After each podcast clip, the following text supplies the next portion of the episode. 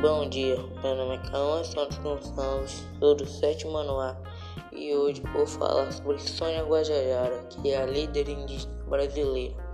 Ela nasceu em Sônia Boné, na terra indígena de Arariboia, no Maranhão. Desde muito cedo entendeu que precisava lutar contra o anonimato, contra a invisibilidade dos povos indígenas. Todo o tempo eu queria encontrar um rumo, um jeito de como trazer essa história e essa vida dos povos indígenas para o conhecimento da sociedade, disse ela. Sônia é professora do ensino fundamental, auxiliar de enfermagem, liderança indígena feminista.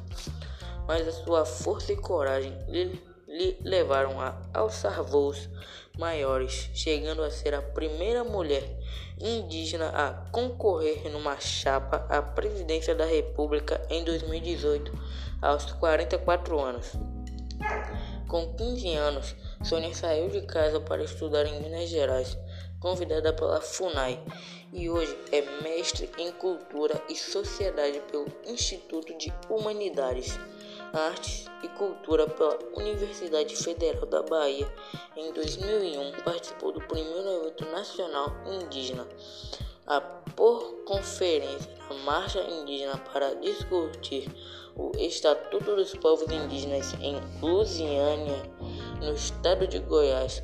Também fez história ao entregar o Prêmio Motosserra de Ouro para senadora Kátia Abreu, em defesa do Código Florestal, em 2012, coordenou a organização do acampamento Terra Livre na Cúpula dos Povos, contrapondo o evento mundial da Rio Mais 20, e no ano seguinte estava à frente da Semana dos Povos Indígenas e, a e ocupação do plenário da Câmara e do Palácio do Planalto.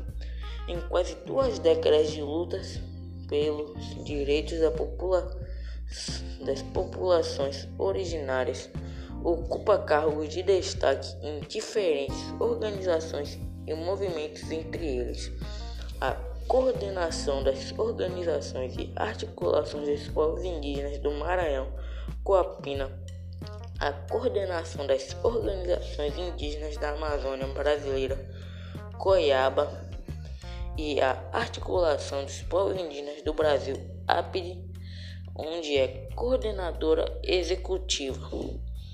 Bom, essa foi minha apresentação. Obrigado que tenha gostado.